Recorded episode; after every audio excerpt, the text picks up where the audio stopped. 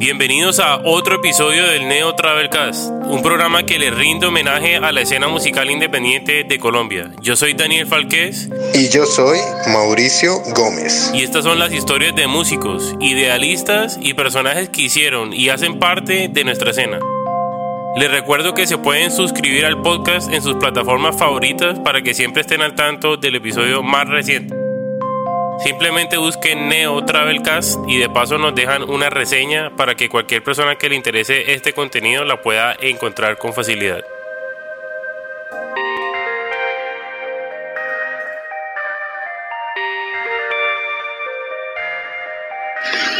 Bueno, hoy un episodio corto del Neo Travelcast desde Lima, Perú.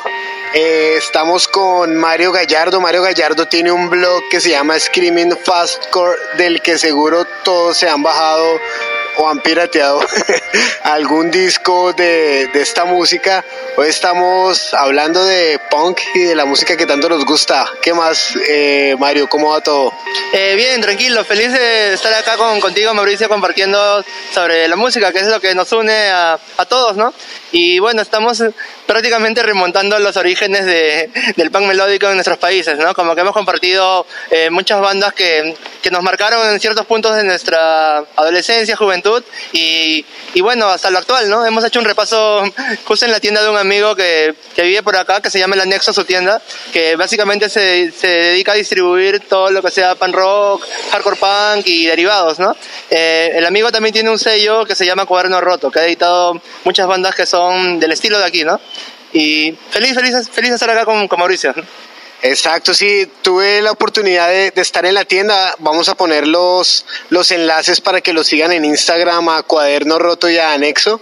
Eh, una tienda muy bonita, también vamos a poner una foto para que la vean.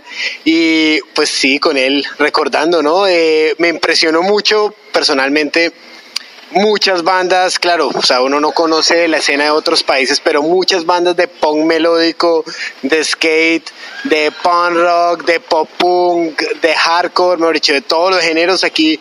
Y yo quiero, Mario, que nos cuente si, si yo solo, o sea, si un colombiano solo pudiera escuchar cinco discos de punk melódico, de punk peruano, ¿Cuáles serían esos cinco discos? A ver, me has hecho una pregunta un poco complicada, pero a ver, te voy a responder desde mi, desde mi punto de vista.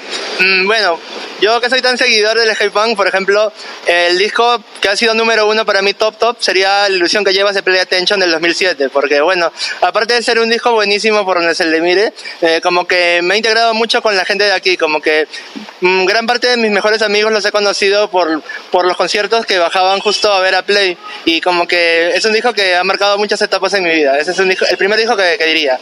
El segundo disco, uh, Inyectores Rompecaminos, Inyectores Rompecaminos también es otro disco que lo he escuchado desde que estaba en colegio y como que tiene todos esos aires así californianos, No You For A Name, No FX y como que, wow, ha sido un disco que, que también ha marcado, ha dejado huella en su momento, ¿no? Y que hasta ahora sigue siendo de mis favoritos. Mm, un tercer disco, diría... Mm, Futuro Incierto, Picnic, que también es otro discazo que creo que la mayoría de gente en Latinoamérica conoce Futuro porque, wow, ha sido una de las pocas bandas que se movía desde fines de los noventas y como que es así bien, bien respetada creo que fuera de Perú también, ¿no? Y ese también ha sido otro disco que también escuché en la secundaria y como que también ha marcado bastante mi, mi vida. Mm, Ya, pasando al tercer lugar. Al cuarto. A, a, a cuarto lugar, perdón. cuarto lugar, a ver...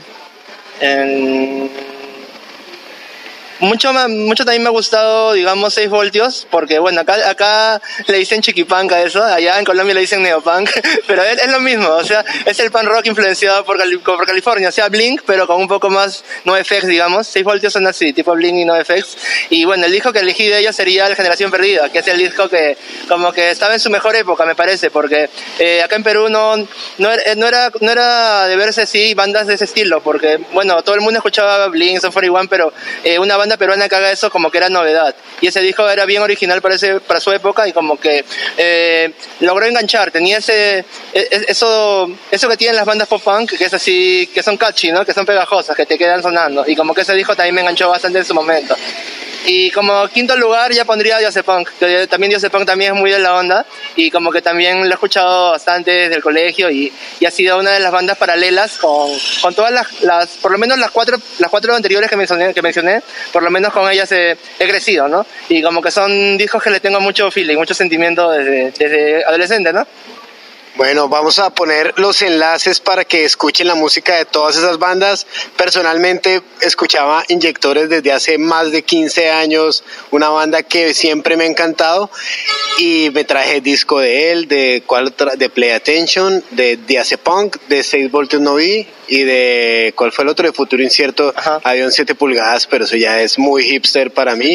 Eh, Código bueno, Civil también. Ah, a Código Civil me traje, esa sí, uff, tremenda. ¿De dónde son Sí. Código Civil? Justo le estaba recomendando acá, Mauricio, este, Código Civil son de Chiclayo, como que, mira, digamos, ahorita actualmente eh, la escena melódica más activa está en el norte del país. Por ejemplo, eh, hace poco también en, en Screaming le escribí un review a Malarrabia, que son de Chiclayo, precisamente la misma ciudad que Código. Y como que allá la gente está bien motivada con, con seguir haciendo ese estilo, a diferencia de Lima, que hay, hay menos bandas, digamos, no, no digo que sea menos, pero como que está un, un poco, un peldaño abajo de, del norte. Por ejemplo, Breaking Head también, este, justo ahorita nos hemos encontrado con el guitarrista de Breaking Head hace un momento Sí. y que ellos también son del norte, son de Piura, sino que su guitarrista ya vive en Lima ya buen tiempo.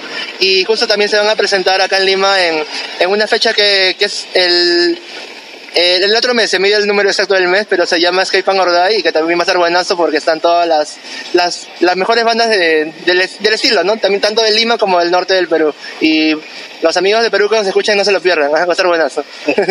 Vale, bueno Mario, ahora hablemos de el blog del Screaming Fastcore, también vamos a poner el enlace. Yo personalmente me he bajado muchos discos ahí, agradezco por eso y pues algunos después de, de bajármelos me los compro ya en físico, o sea, me, me ha servido mucho para descubrirlos. Eh, hablemos de, de anécdotas de, de bandas famosas que te han contactado, ya sea para, para, para decirte mil cosas, para, para decirte maldito, desgraciado, balas, o otros para, para apoyarte. Cu- cuéntanos anécdotas que, que has tenido con el blog. Uy, mira amigo, si te contara son un sinfín de anécdotas desde el 2010 hasta ahorita. Uf, he tenido problemas para hasta decir yo no quiero. O sea, tanto, no, no lo veas como todo negativo, he tenido mucho más positivo que negativo de hecho, pero también he tenido anécdotas muy, muy graciosas. Creo que eh, la más emblemática fue la de PMX, que se molestaron muchísimo porque puse sus discos en descarga, ¿no? Pero ni siquiera eran discos recientes, o sea, eran discos que ya habían salido eh, hace un año, año y medio. Pero no sé, de pronto el, el, el vocalista hizo un post inmenso denunciando horriblemente Screaming Fast porque eh, son, que son lo peor, que, que son, eh, de- viven de la vida baja, que, que roban los discos y lo- los dan gratis, pero no, al contrario, yo, yo siempre, todo lo que he compartido es para la gente porque yo quiero que la gente los escuche, o sea, no es para que los pirateen, o sea, para mí yo no lo llamo piratear porque yo no estoy ganando plata, para mí es simplemente free sharing, o sea, compartir gratis, nada más. Simplemente lo que hago es por difusión, ¿no? Últimamente estoy tratando de eh, comunicarme más con las bandas para evitar así esos problemas, ¿no? Porque también como que eh, te digo que muchas bandas a- aprecian lo que hago. Muy- la mayoría, la gran mayoría siempre me ha agradecido, ha estado feliz de, de lo, de lo que he hecho, ¿no? Pero las que, las pocas que me han hecho, este, que, que me han discrepado por eso, siempre lo han hecho porque a veces ha sido el mismo día que lanzaban el disco que los he publicado y eso es lo que más les ha molestado, ¿no? Por ejemplo, algunos me dicen que eh, debería hacerlo todo a su tiempo, ¿no? O sea, digamos que el disco sale, darle su mes de plazo para que venda y ya ahí luego lo publico, ¿no? Aunque también sí me parece razonable, ¿no? Porque, bueno, como que, eh, pero es un poco contradictorio porque como que la gente, los seguidores de Screaming se han, se han acostumbrado a que, a que siempre quieren tener la primicia, o sea, quieren todo ya, ya, ya, ya, y como que les cuesta un poco esperar, ¿no?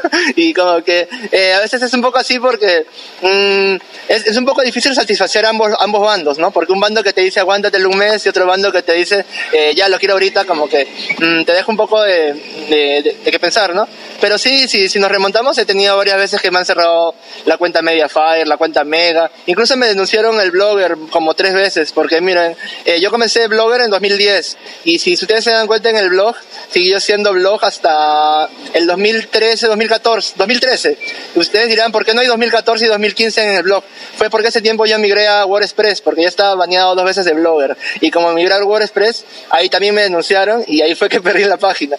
Y por suerte tenía todo lo que había rescatado anteriormente y eso lo, lo importé y de ahí continué, no, continué subiendo, ¿no? Pero lamentablemente se perdieron esos dos años. Pero bueno, yo creo que hice mi mejor esfuerzo para resaltar lo más resaltante de esos dos años y los, y los resubí resubí. Eso es algo que me caracteriza, digamos, soy muy, muy perseverante, o sea, ah, tengo amigos así que les han denunciado la cuenta, les han denunciado el blog y ahí quedaron, ¿no? Pero no, a mí siempre me ha gustado, o sea, luchar por lo que me gusta, ¿no? Por lo que quiero, ¿no? Y siempre he pensado que Screaming va a seguir vivo hasta que yo lo decida, pues no, no cuando me, me quiera bajar todo, todo lo, lo, que he hecho, Y me parece bacán porque ahora como que nos hemos integrado a más países. Antes yo comencé solo y ahora tengo amigos de México, amigos de Alemania, amigos de, Argentina, de Chile que me ayudan con el blog lo cual me parece genial porque como que hemos delegado funciones. Antes yo era el que hacía todo, todo, todo era Mario, todo era Mario, pero como que ahora, bueno, todos tenemos más responsabilidades a nuestra edad y como que eh, ya no, no, no, puedo dedicarme de lleno. Pues antes solo, cuando comencé el blog solo estudiaba, era un chiquillo que no tenía casi nada que hacer y estaba todo el día ahí en la compu subiendo discos y como que ahora ya nos hemos repartido. Tú, eh, tú posteas eh, acá, tú posteas esto, tú haces los reviews, tú entrevistas a las bandas, así, ¿no? Para que estemos más organizados. Y creo que nos está yendo bastante bien. Me parece que estamos creciendo y eso es algo que, que, me gusta y, me hace feliz, ¿no? Porque mmm, una banda agradecida me, dice mucho, como que me motiva mucho a, seguir haciendo lo que hago y eso es lo que hago, ¿no? O sea, eh, tratar de que todos estemos bien y, y haya armonía, es, esa, esa armonía entre las bandas y, lo, y, y los fans, ¿no? Que me parece que en la escena punk como que siempre es un trato horizontal, como que la, las bandas y los fans están al mismo nivel, no es como en otros géneros que ya que los, los artistas son inalcanzables, que son rockstars, ¿no? En cambio acá en el, en el punk, en el hip punk todos nos llevamos bien, nos tratamos de tú a tú y eso es algo que me agrada mucho. Sí, eso es, es me, me, gusta mucho ese mensaje de que en, en esta escena o en este género el trato es horizontal eso es verdad, eso es, yo creo que a muchos de los que escuchamos o se, siendo banda o siendo fan o siendo lo que sea, nos gusta que podemos, o sea, que, que al final, mientras estamos en la tarima, solo uno se entretiene a los demás, pero abajo todos nos tomamos una cerveza juntos, brindamos y la pasamos, y, o sea, y compartimos buenos momentos. Eh, bueno, y eh, hablando de quiero que nos hables de, bueno, de Colombia, ¿cuál fue la primera banda de skate punk o de punk melódico que te enteraste? ¿Qué, qué pensaste de esa banda? ¿Qué, ¿Cómo eso pues te ayudó a conocer la, la escena o las bandas de Colombia? Ya, a ver, mira, eh, la primera banda, el primer disco que escuché en general de Colombia fue Código Rojo, Déjenme Ser, que por cierto hasta ahora lo sigo buscando en físico, si alguien me puede ayudar a conseguirlo, se agradece mucho. eh, bueno, esa fue una banda que la escuché y uff, el disco me voló la cabeza porque la sentía súper adelantado para su época, tenía muchas cosas que acá en Latinoamérica no, muchas bandas no hacían, ¿no? Como que estaba bien, bien influenciado así por, por el hip técnico, ¿no? Que es lo que escucho. Luego también me gustó mucho eh, Tío Sam, Tom Sawyer, eh, Poca Ley, mmm, eh, todas esas bandas como que las fui descubriendo poco a poco, ¿no? Y wow, me, me, dieron cuenta que tienen una escena muy sólida, está bien, bien constituida, porque, o sea, eh, sus bandas, todas son, no tienen nada que envidiarle a bandas de afuera, tienen un sonido bien, mmm, bien característico, pero a su vez que está eh, bien completo, bien compacto, me parece, ¿no? Y veo que Colombia siempre tiene una escena, bueno, en comparación a, Lima, como que está más, eh, más, más activa, más grande, ¿no? Porque, porque veo que siempre sus festivales de hop, o sea, wow, sí tienen, sí tienen más asistentes que en Lima, como que la, las bandas siguen sacando discos. Hace poco también en el, el de Código Rojo que salió el del año pasado, muy buen disco, lo, escuch, lo has escuchado bien y, y wow, me parece, me parece que hay mucha, mucho talento por allá, ¿no? Sí, bueno, hacemos nuestro mejor esfuerzo. Muchas gracias por esas palabras. Eso es un reconocimiento desde la distancia a todas las bandas de Colombia. Eh, sí, también hablando con, ¿cómo se llama el de la tienda? Eh, Jano, Jano. Jano eh, también conocía mucho de bandas. Me contó que vendió un disco de Johnny Walker, el Solo Quiero Diversión, en 20 soles, que son 20 mil pesos. Le dije que perdió mucho dinero porque en Colombia mucha gente habría comprado ese. Eh, vi un disco de dar, a, de dar a cada uno lo que es suyo, el Moldova, lo vi que lo tenía ahí en la tienda. Entonces, si algún hardcoreero viene a Lima, ya sabe dónde conseguirlo. Eh, bueno, y ya para, para finalizar, eh, Mario, cuéntenos los últimos dos discos que se compró. Ah, los dos últimos discos que me he comprado. Sí, o sea, de, de lo que sea, ¿no? Así sea de, de, de cumbia peruana, pero... de- o sea, las últimas dos cosas que se compró, ¿qué fueron y por qué se los compró? O sea, ¿qué, qué opina de esas bandas? Mira, los últimos discos que me he comprado literalmente son... Me los ha comprado un amigo colombiano que vive en Florida que se llama Brian. Él me compró los, lo- algunos discos que me ha mandado. Precisamente me, me compró... mm, al- ya, voy a decir el, el más emblemático para mí. El Building a Better Me de, do- de, de la banda... Este... Pucha, ¿cómo se- Muy emblemático. Sí, tan emblemático que se me fue el nombre. es, es- espérate, espérate. Ah. Ya, primero pasemos al segundo, mejor. El segundo y vamos con el primero, ya. Segundo más emblemático. No, no, no, no, o sea, me compré tres discos de la misma banda, pero de Dos Wood, ahí está, se me fue el nombre Ah, Dos Wood. No, ni idea, ¿qué es eso? Dos Wood es una banda así, eh, es, es hip hop cristiano, tipo Ellie Shoes, esa onda. Y Ok. como que bueno, a pesar que yo no soy cristiano, sigo bastante eh, las bandas de hip hop cristiano porque me parecen que tiene muy buenas melodías, muy buenas voces y como que... Muy ese- buenas alabanzas también. ¿no? también, también, pero, pero de- destacando musicalmente, eh, en que son así bien, bien, bien producidas, bien melódicas. Me gusta que sus melodías, sobre todo, melodías vocales son increíbles. Esos discos que, que los buscaba hace mucho tiempo y el amigo Brian me ha, ayudado a conseguirlos. Eh, luego, eh, precisamente también me estaban dando de una banda colombiana que me gusta mucho, que es 69 Enfermos. Me están mandando sus dos primeros trabajos. Y el que más me gusta es el Una vida menos ordinaria, que también es otro disco que también me olvidé mencionar anteriormente, que también lo conocí hace tiempo de, de Colombia, de allá. Y, y bien, bacán, muy, muy buen disco me parece, ¿no? Esos serían mis, mis dos hijos eh, últimos que me he comprado, ¿no? Porque, bueno, siempre, o sea, usualmente me compro mm, cuatro o cinco discos al mes, ¿no? Pero e- este mes por ahora no me he comprado, pero esos serían los últimos. Pero a ver, Sí, de hecho que van a haber más. no, como si los que te traje esta Oh, cierto, vez. cierto. cierto, pero no son como sequia, o sea, son un intercambio porque Bueno. dire- directamente no los he comprado, hemos intercambiado. Sí, sí, es un pero son intercambio. unos discos buenísimos que me ha traído Mauricio de ahí, estoy muy agradecido porque eran, por ejemplo, el de Johnny All Stars, hace tiempo que lo estaba buscando, Super Cuates Por también. honor, trae, le traje por honor. Claro, Su- Super Cuates también, o sea, los había escuchado, pero nun- nunca había visto el disco en físico, también, wow, me ha impresionado, ¿no? Sí, le traemos inoxidable. Y la, per- la perspectiva relativa de 69 enfermos, que también este, es un gran disco, ¿no? Porque es en español y ese es este, la, eh, el, el plus, ¿no? Porque como que el disco era en inglés y en español como que es más limitada esa edición y, y genial, me parece un, un muy buen gesto de la cara del amigo Mauricio, ¿no? Bueno, también Shiri, trajimos el Ah, Jardinería Corp, un discazo para mí de pop punk, buen pop punk eh, latino. Así es. Y sí, para- eh, voy a escuchar muy bien en los discos porque siempre yo soy así de escuchar todo lo que, lo que tengo así. Me gusta, poco a poco voy digiriendo mejor los discos y la música, ¿no? Y, y wow, y me parece genial porque eh, esto de la música nos, nos permite estar conectados a todos, ¿no? O sea, como que antes era muy, solo escuchabas bandas que te recomendaban tus amigos eh, cercanos, ¿no? Y como que ahora todo ¿sabes?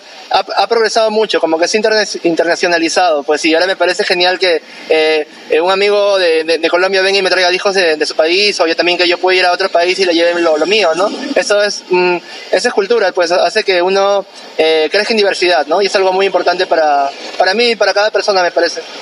Sí, yo creo que un mensaje para todos es que honramos la música que tanto nos gusta cuando la compartimos y, la, y, la- y ayudamos a que, a que trascienda fronteras.